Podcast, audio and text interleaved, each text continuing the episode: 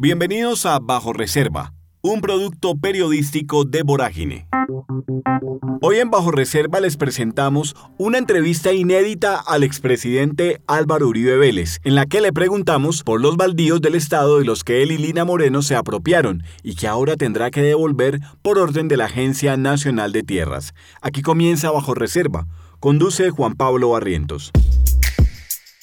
En septiembre de 2020, cuando Vorágine estaba apenas dando sus primeros pasos, pues este es un medio de comunicación muy joven, nacimos el primero de junio de 2020. En septiembre de ese año eh, nos encontramos un expediente judicial de agropecuaria El Ubérrimo en el portal de la rama judicial.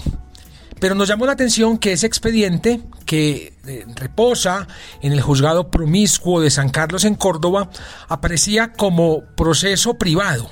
Y nos llamó la atención porque los únicos procesos que pueden estar privados en ese portal de la rama judicial o en los juzgados son aquellos que involucran niños o datos biométricos o asuntos que tengan que ver con la salud de las personas o las relaciones internacionales o aquellas que tengan que ver con la seguridad nacional.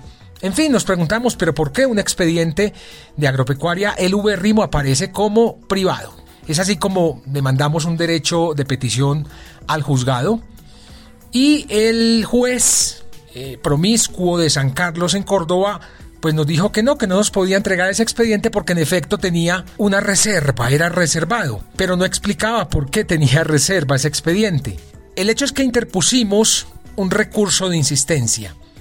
¿Qué es un recurso de insistencia? Pues nosotros aquí en Poragine no, somos abogados, somos periodistas, pero hemos aprendido un poco a usar las herramientas constitucionales que tenemos a nuestra disposición para acceder a información. Entonces, un recurso de insistencia se diferencia de una acción de tutela en lo siguiente, cuando una entidad a usted no le entrega información o le entrega información incompleta, sea pública o sea privada, usted interpone una acción de tutela. Cuando una entidad privada le dice a usted que una información tiene reserva y que por eso no se la entrega, entonces eh, ahí lo que viene también es una acción de tutela porque es una, una entidad privada. Pero cuando es una entidad pública, cuando es una entidad pública la que le dice a usted que la información tiene reserva, entonces ahí lo que viene no es una acción de tutela, sino un recurso de insistencia. Y es muy sencillo de hacer un recurso de insistencia.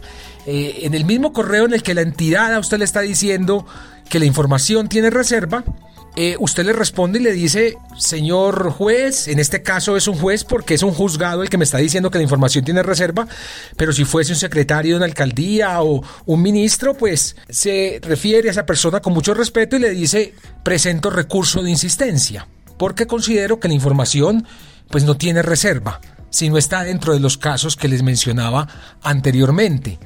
Y esa entidad tiene que enviar de inmediato ese recurso de insistencia al tribunal administrativo, a un tribunal administrativo o a un juzgado administrativo superior, dependiendo de la zona del país donde usted se encuentre. Pero generalmente este recurso de insistencia llega a un tribunal administrativo y allí eh, los magistrados del tribunal administrativo deciden si la información en efecto tiene reserva o no. Eso fue lo que hicimos nosotros. Presentamos un recurso de insistencia que le enviamos al juzgado, en el mismo correo le dijimos, señor juez, eh, usted no explica por qué la información tiene reserva, no nos parece que tenga reserva, entonces presentamos este recurso de insistencia.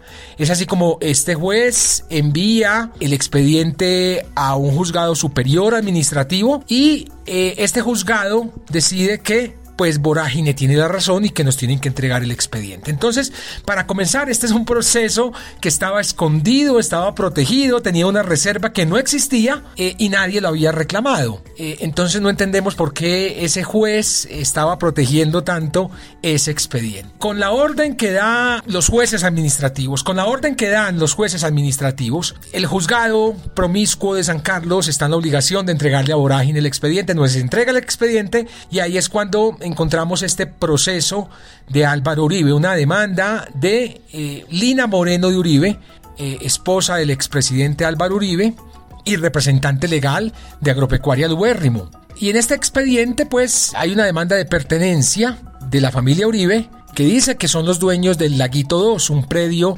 de 8 hectáreas y un poco más. ese juez de la República, el juez promiscuo de San Carlos, pues le dice a la familia Uribe, le dice a Lina Moreno, ese predio es un baldío. Y como es un baldío, pues le corresponde a la Agencia Nacional de Tierras administrarlo, supervisarlo, vigilarlo o entregárselo a quien le pertenece.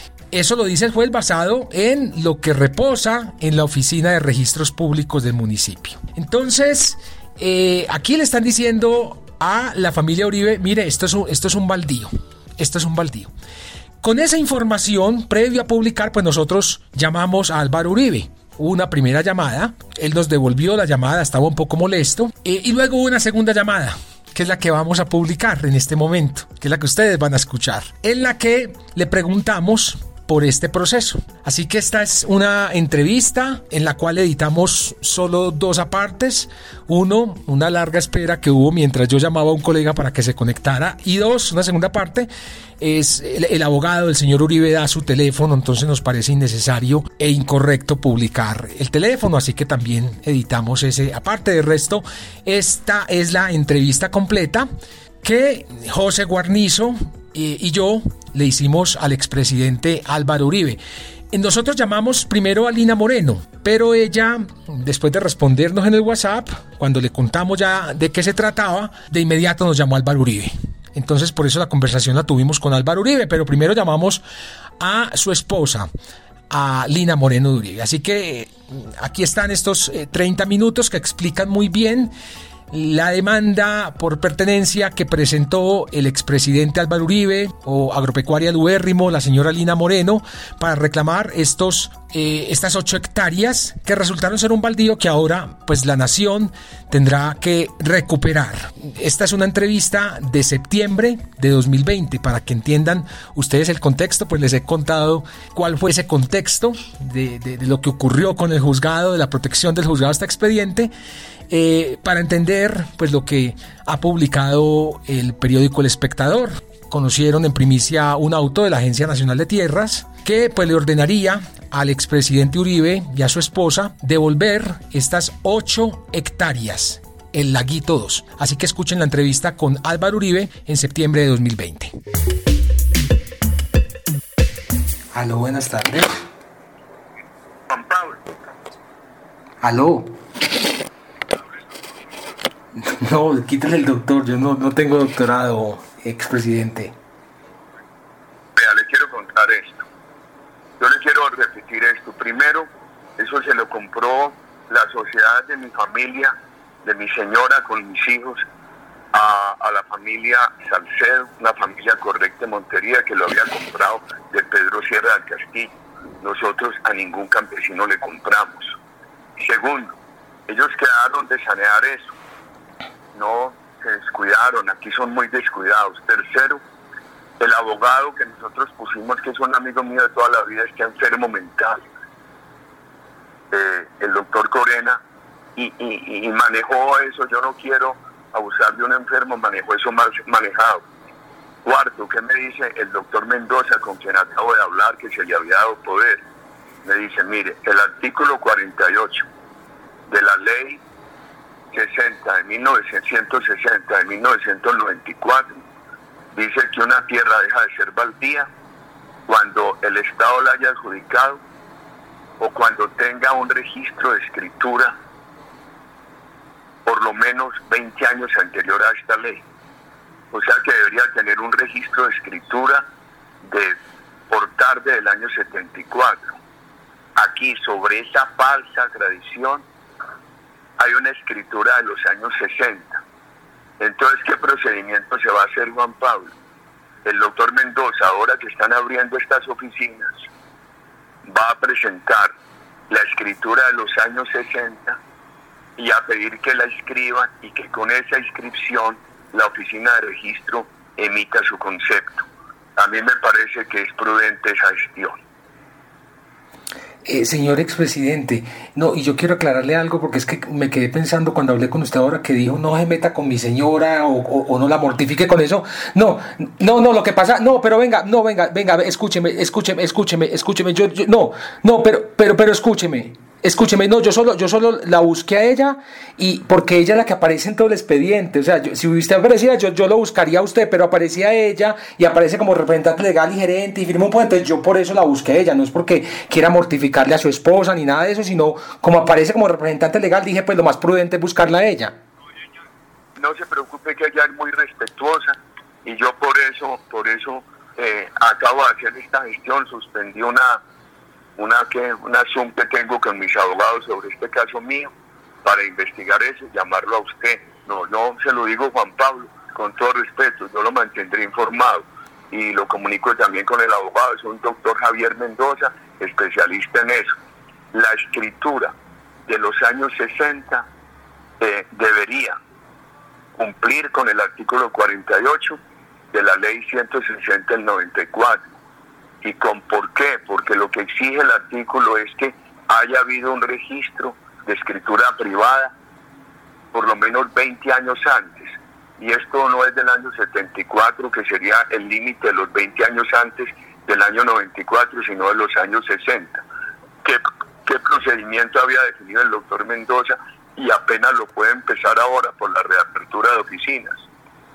El procedimiento que había era... Eh, que mi señora le diera a él un poder para registrar esa escritura y apenas registrar esa escritura pedir el concepto de la oficina de registro. Yo le ruego a usted, yo le estoy informando de esto, usted tiene mi teléfono y, le ruego, yo respeto el estudio que ustedes hacen, etcétera. Yo, yo, yo lo mantengo al día de cualquier respuesta que den allá. Eh, ¿En cuánto compró usted esas, esas tierras entonces a esta familia, señores presidente? Aquí hay una sociedad desde hace muchos años, con una plata que le dieron, que le dieron los, los una de mi señora, de mi señora y de, los hijos míos.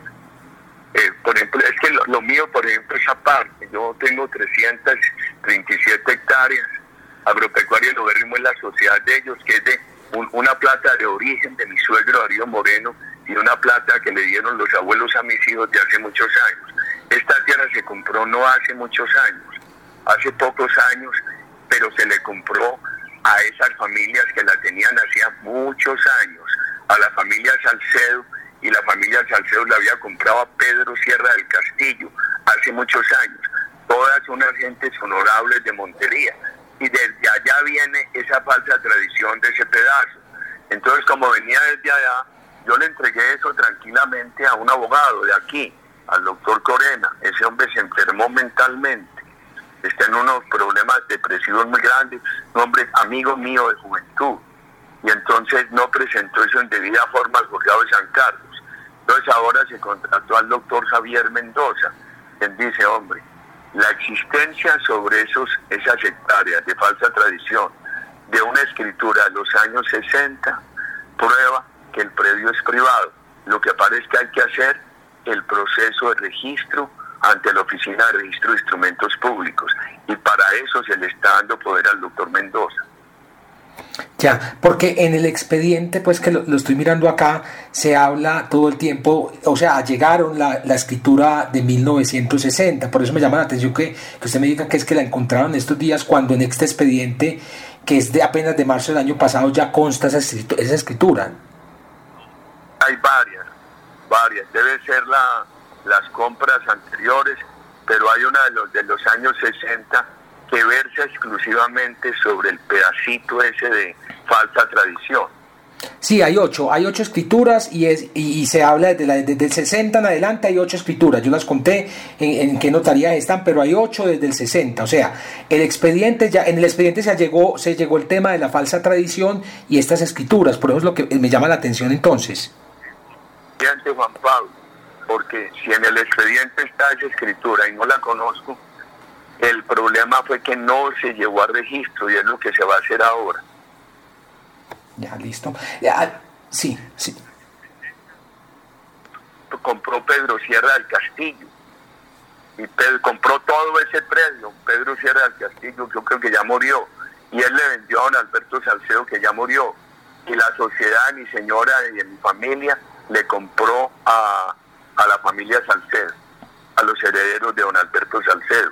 Entonces, Desde Pedro Sierra Castillo se arrastra ese problema de falsa tradición. ¿De cuánto? De 8 hectáreas, de las 70.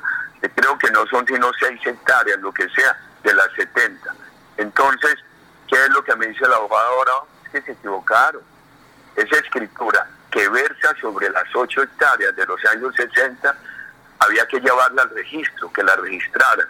Y entonces ahí aplica el artículo 48 de la ley 160 de 1994 que dice como ese, esa, esa escritura es de los años 60, ya queda debidamente registrada esa tierra es de propiedad privada, no baldía.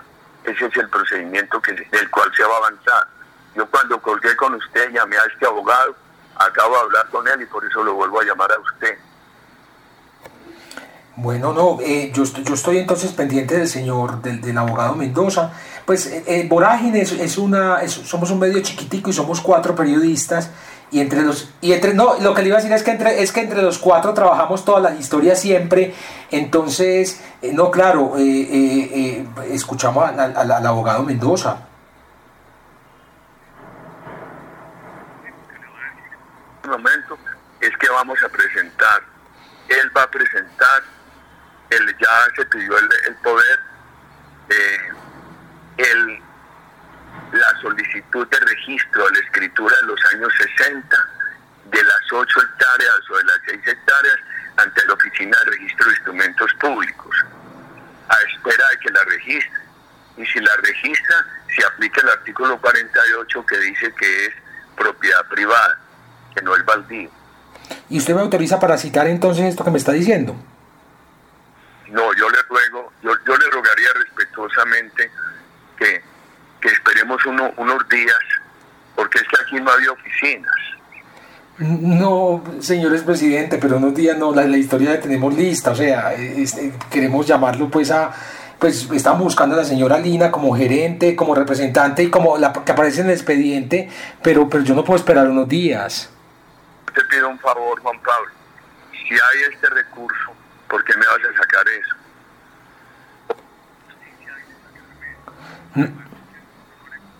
Un campesino. Eso arrastra ese problema desde Pedro Sierra del Castillo hace tantos años.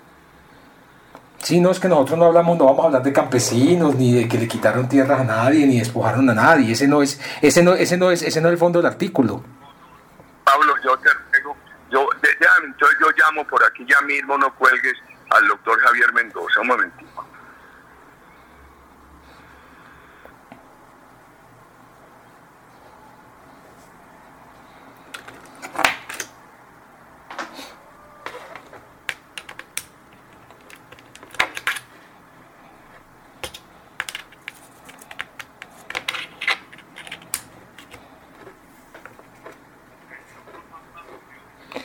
Le, quítele el doctor, sí señor, lo escucho ahí está el doctor Mendoza. Yo acabo de decir lo siguiente. Primero, esa, sociedad de mi señora y de mis hijos es una sociedad muy vieja, de agropecuaria Lubérrimo, adquirió eso de la familia eh, de don Alberto, de los herederos de don Alberto Salcedo, quien a su vez lo habían, se lo habían comprado, don Alberto le había comprado a Pedro Sierra del Castillo un predio de 70, 75 hectáreas. Y desde esa época arrastra el problema de la falsa tradición. Ellos quedaron de resolver eso, nunca lo resolvieron. Y el abogado que me llevó eso fue el doctor Corena, que se enfermó. Yo no quiero mencionar eso. Y entonces se cometió el error de que la escritura que versa sobre esas siete hectáreas, que es una escritura de los años 60, no se hubiera llevado al registro. Entonces yo les he dicho, el proceso que usted va a iniciar es llevar eso al registro para que registrada esa escritura en los años 60 se alegue lo que dice la ley, la ley 160 al 94 en el artículo 48. En el artículo 48 que si hay una escritura registrada 20 años, por lo menos 20 años antes de esa ley, o sea, del 74 hacia atrás, eh, se presume propiedad privada. Está escuchando el periodista. Sí. no, eso me genera un escándalo tremendo en este momento. Y hombre, hablen con el doctor, con el doctor eh, eh, Javier y vayan mirando qué proceso se está adelantando, porque es injusto ahora. Uribe compró 8 hectáreas baldías. Hombre, por Dios, hombre, por Dios. Eso sería muy injusto. Yo le estoy pidiendo ese favor. Hágame un favor, explícale a este Juan Pablo Barrientos. Abogado, sí, no, abogado, es que le, contaba al expresidente ahora que en Vorágine somos cuatro y la idea pues era de hablar con usted era también con otro colega que es José Guarnizo, que entre él, entre él y yo leímos el expediente completo. Sí. Sí, no, sí, aló. Es que, es que no sé si vamos a mantener esa tripartita o hablo solo con usted o, que, o bueno, eh, sí, sí, entonces espera un momentico, entonces yo también llamo, yo llamo a José Guarnizo, a José Guarnizo, un momentico yo lo agrego a la llamada, un momentico por favor.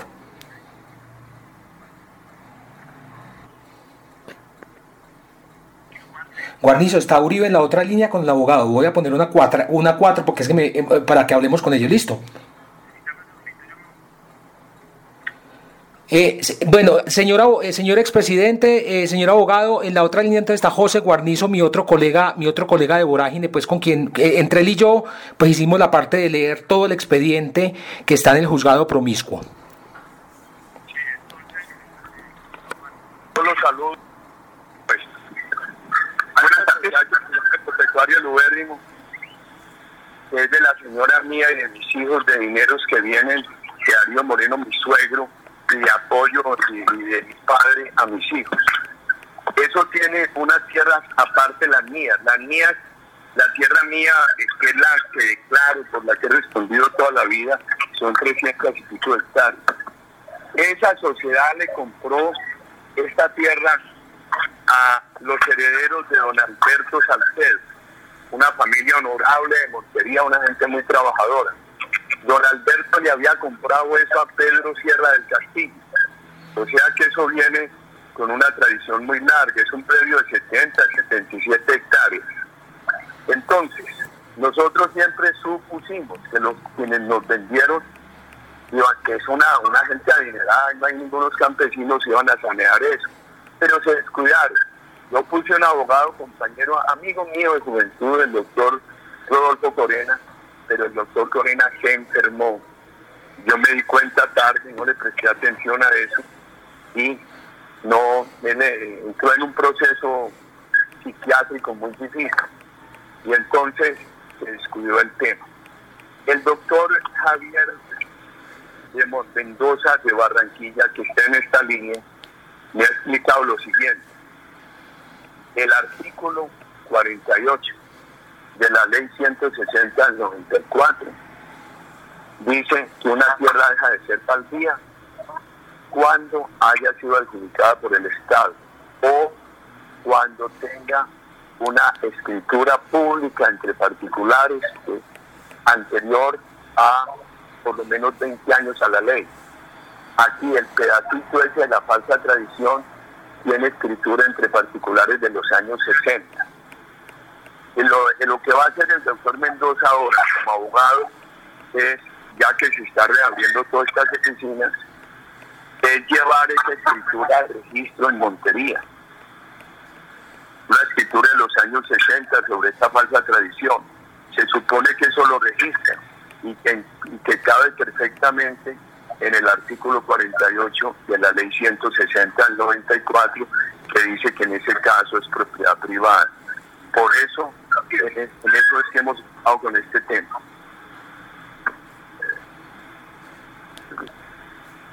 ¿Aló? Sí, sí, estoy escuchando. Perfecto, presidente. ¿Me escuchan los señores periodistas? Sí, señor. Sí, entonces en ese orden de ideas, como lo decía el señor presidente, eh, mm, nosotros vamos a iniciar una actuación eh, tendiente a inscribir la escritura pública a la Oficina de Registro de Instrumentos Públicos de CRT para que se nos certifique en corto tiempo que el certificado especial de últimos titulares de derecho de dominio eh, pertenece a esta, familia Salcedo Mendoza y que la escritura pública de los años 60, la cual la tengo yo en mi poder, eh, pueda ser inscrita en el folio de matrícula inmobiliaria. Ya con esa actuación finalizada, no habría ningún problema para nuevamente presentar un proceso de saneamiento a través de la prescripción adquisitiva de dominio y un juez de la República, en este caso es el juez de San Carlos, pueda, pueda fallarnos la prescripción. Eh, lo que pasa es que en el anterior proceso eh, no existía esta escritura inscrita y por tal motivo la oficina de registro no se podía pronunciar en ese sentido, sino en el sentido de que el predio podría eventualmente ser un predio de naturaleza baldía. Eh, abogado, eh, en las consideraciones que hizo la, la señora eh, de la Oficina de Instrumentos Públicos de CRT, ella en el oficio dice es un baldío rural, le corresponde a la ANT su disponibilidad. Ahí no dice que podría, sino que dice que es. Y, eh, y en consecuencia, eh, luego viene la decisión del juez, en la que pone de presente eh, pues todas las consideraciones de la, de la señora registradora, ¿no? Y da por terminado el proceso. Entonces, hasta este momento, según las últimas decisiones judiciales, pues este predio correspondería a un baldío. Pues digamos, el predio, el proceso finalizó, digamos, con la decisión del juez de archivarlo. No significa que no podamos de manera inmediata eh, retomar ahora con la apertura de la oficina de registro. Vamos a iniciarla para que en un término de 20 días podamos tener ya un folio corregido, es decir, un folio, un folio de matrícula inmobiliaria adicionado con esta escritura que yo la, que la tengo en mi poder. Eh, ahora mismo no le puedo dar el número, pero, usted puede coger mi número telefónico y yo le puedo decir cuál es el número de la escritura y ahí claramente se encuentra eh, el, título. Este título lo vamos a inscribir en la oficina de registro de CRT y esta, esta manifestación o este pronunciamiento de la registradora sustancialmente va a cambiar. Va a cambiar manifestando claramente de que es un predio de propiedad privada y que, y que los últimos titulares de derechos son la familia Salcedo Mendoza. Así las cosas, entonces uno podría proceder a legalizarlo de manera, a través de la prescripción. Sí, sí me, me, me llama una duda, perdón, abogado, es que todavía persiste la duda, porque en esa última decisión del juez, él pone de presente que se aportó la escritura pública número 88 del 12 de marzo de 1960 en la Notaría Segunda de Montería, donde consta la excepción de dicho obedece a la protocolización de una información sumaria de testigos, lo cual aparece también en la complementación de la tradición del folio de matrícula inmobiliaria número 143 13 222 de todo esto se infiere que el predio que se pretende prescribir tiene la naturaleza de bien baldío. Eso dice el juez en su última decisión. Correcto. Este hay una falla. Si a esa escritura se refiere, hay una falla, que fue no haberla llevado a, a inscribirla en la oficina de registro, es lo que se va a hacer ahora. Si no estaba inscrita, ¿cómo el registrador podía decir lo contrario? Yo tengo, por ejemplo, aquí estoy leyendo la ley, dice, a partir de la vigencia de la presente ley para acreditar propiedad privada sobre la respectiva extensión territorial, se requiere como prueba el título original o los títulos debidamente inscritos, otorgados con anterioridad de vigencia de esta ley, en que consten tradiciones de dominio por un lapso no menor del término que señalan las leyes para la prescripción extraordinaria. Las leyes de prescripción extraordinaria son de 20 años no menor de 20 años. Entonces, eh, si, eso, si esa falsa tradición tuvo una escritura en los años 60, eso tiene 20, en el tiene 26 años, 24, tiene 34 años de aplicación. O sea que si eso se registra como se debe registrar, queda totalmente probada la condición de bien privado. Así es, exactamente. Eso fue lo que no pasó la vez pasada. Eh, tú sabes que usted es un tema altamente muy especializado, el tema de tierra, no lo, no lo conocen mucho los jueces eh, civiles de los, de los, de, de, las, de las pequeñas municipalidades y seguramente, digamos, él se dejó llevar única y exclusivamente por lo que la registradora se escribió pero ellos no van a tener en cuenta si se les aportó el título de manera separada. El título que vamos a proceder ahora a solicitar la inscripción para que se nos dé el certificado especial de últimos titulares de derecho de dominio eh, debidamente eh, proferido por la registradora. Con eso, de manera automática, nosotros presentamos el proceso de pertenencia y no tiene que haber ningún obstáculo para que el juez eh, admita la demanda y falle de seis a ocho meses después en un, un proceso de prescripción adquisitiva de dominio.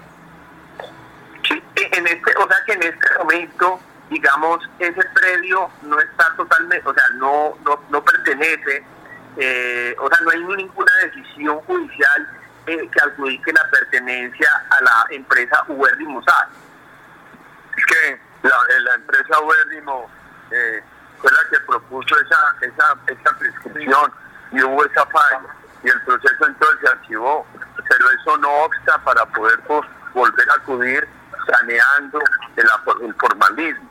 Y el formalismo es que si no existiera la escritura, nada tendríamos, no, no habría posibilidad de nada, sino ir a reclamarle a esa gente, decirle, mire, esto es baldío, eh, devuélvanlo, me reembolsen a agropecuaria y lo que les pagó por eso.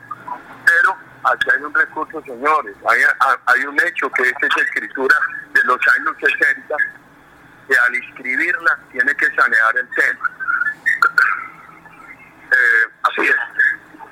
Digamos, hay dos opciones. Hoy, hoy, hoy no hay ningún tipo de decisión, digamos, definitiva ni inscrita.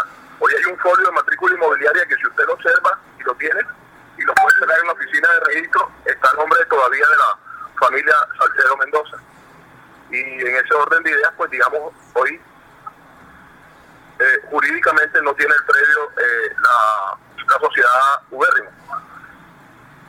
Ok. Eh, okay. ¿Cuánto, pagó la, la, la sociedad Ubérrimo por ese predio? Hombre, yo no, yo no sé cuánto pagó esas tierras, no sé cuánto pagó, yo creo que ahí hubo en parte una permuta. Es que es un predio de 70, de 70 hectáreas, de 70 a 72 hectáreas, entonces habría que sacar las seis de este problema.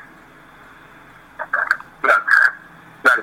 Eh, eh, el, presidente, ¿algo más que nos quiera eh, contar al, al no, no, yo muy, muy respetuosamente les pido esto, hombre, miren yo nunca he escondido nada. A todo eh, se le ha dado la cara con mucho respeto. Yo les ruego, por eso los comunico por Mendoza, estén en contacto con él y conmigo. Nosotros les informamos a ustedes con toda sinceridad qué va pasando en este ante la oficina de registro. Que apenas se va a poder empezar porque el doctor Mendoza ni eh, eh, tenía dificultades por el cierre de esas oficinas él me dijo, hoy apenas voy a ir a Monterrey a ver cómo presento eso. Perfecto, perfecto, abogado. Eh, bueno, pues muchas gracias. Nosotros pues seguimos trabajándole al tema.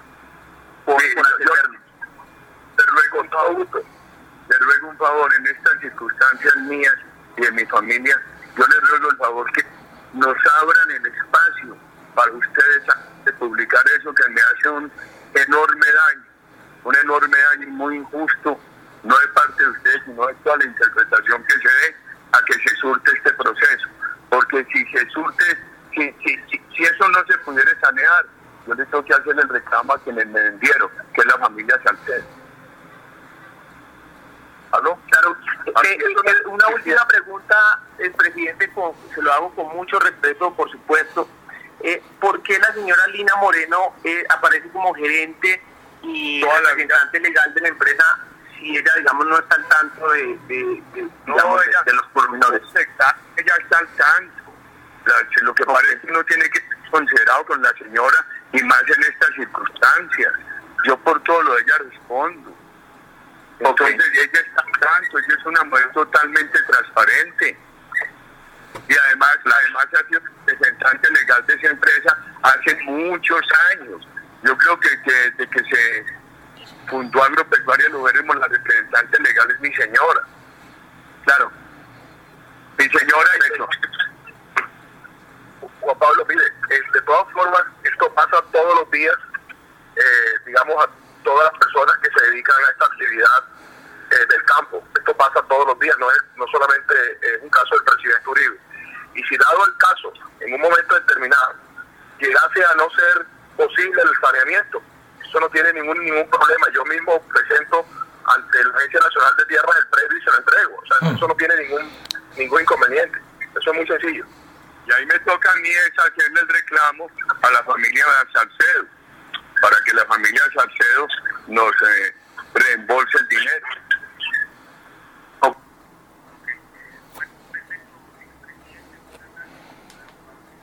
Gracias, gracias expresidente, gracias abogado. El favor que te pido Juan Pablo es que eh, nosotros tenemos toda la voluntad del disclosure, que ustedes puedan hacer el seguimiento, no, no, no tengan que hacer esfuerzos investigativos, nosotros les decimos todo. Déjenme que el doctor Mendoza adelante este proceso. Eh, pero, ¿cómo así que déjeme? No, no, no le entiendo, expresidente. que el doctor Mendoza adelante este proceso, que se les va a informar.